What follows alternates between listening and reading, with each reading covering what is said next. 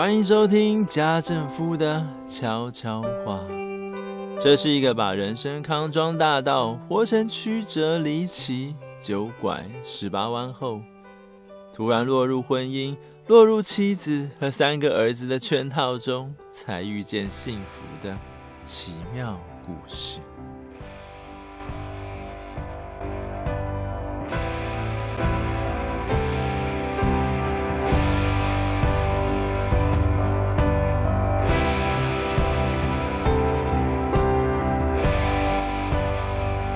听众朋友们，晚安。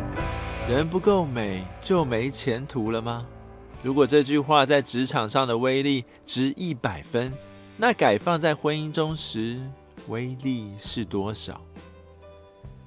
结婚后才发现，原来女生出门前的准备功夫那么多。原来色彩漂亮、造型飘逸的长发，出门前必须先洗过、擦干、吹干。并且用电棒仔仔细细整理。原来肤色透亮、蛮有朝气，聊天时会让人忍不住盯着的那种嘴唇和脸，更是早在前一天晚上就必须敷面膜，不能笑，也最好别说话，因为那种担心脸皮过冻，硬是要闭紧嘴唇挤出句子的声音，也没有多少人能够听懂。再来。就是打开粉扑，往脸上涂涂抹抹，这种讲究技巧与美感的艺术性工作，更是爸爸们无法体会，甚至还会嫌弃：啊，你到底要搞多久啊？拜托，你以为是出门唱歌仔戏吗？怎么画成这样？所以结婚之后，反而将妻子一如往常的打扮时间看成累赘。无论结果再怎么美，也还是讨厌。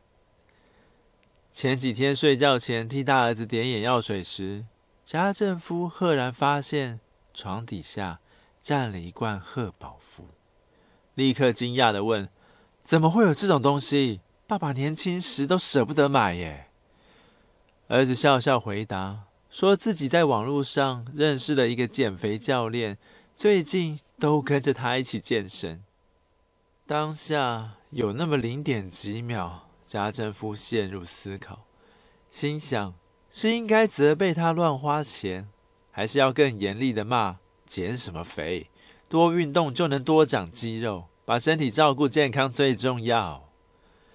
可是骂完之后，孩子还能听进老爸也曾经花钱减肥，但却完全失败的经验吗？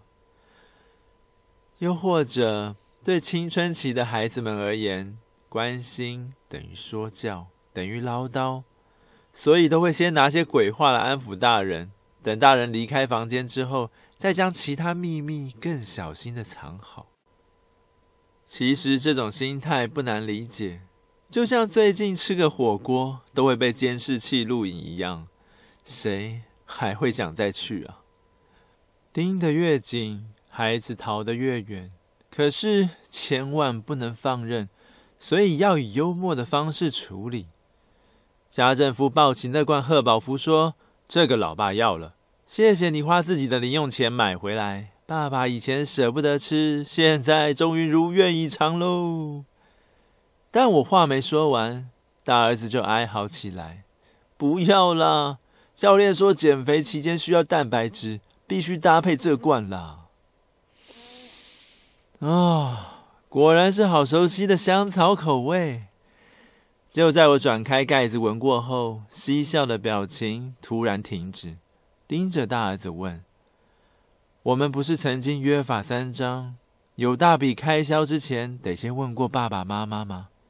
而且网络上假货那么多，你怎么晓得自己没有被骗？”于是儿子拿起手机。把和这名教练的对话记录都开给我看，这个结果就是家政夫要的。虽然没有事先告知就买了贺宝福，但类似这种事情，家政夫年轻时也干过不少。重点是，当爸妈介入后，儿女的反应是什么？儿女的态度代表了他和家人之间的距离。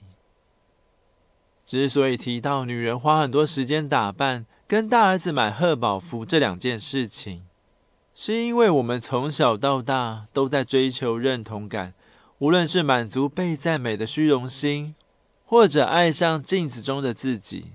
人类对于美丽的渴望总是永无止境，且不分年龄。但结婚之后，是否应该更深入地问：如果美丽只局限于外表，那谁能抵挡岁月的摧残？如果拼了命想留住青春，只是因为想满足老公那双挑剔的眼睛，那丈夫有愿意花时间等妻子打扮吗？还是永远都是一边等一边顶着嫌弃的脸？家政夫常提醒自己：当整个社会都充满青春逐渐流失的女人，可以用钱把自信和快乐买回来时，做丈夫的是否有调整心态，用疼惜的态度面对妻子，并且有些广告根本是欺负弱势，因为当把整形和自信画上等号后，没有钱的人该怎么办？为何我们的社会不教导男性出门前应该耐心等待，并且要多多了解女人生完小孩后生理和心理上的改变呢？看来家政夫应该告诉大儿子，体态能否保持强健帅气，是考验着坚持与毅力。但人生中还有一种自信，不是源自于会被岁月摧残的事物，而是懂得发自内心去了解。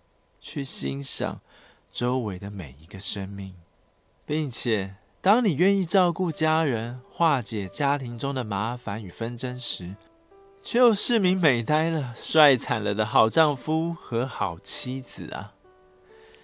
以上是本集家政夫分享的所有内容。如果喜欢，记得去脸书搜寻家政夫的悄悄话，并留下回应。下次见喽，拜拜。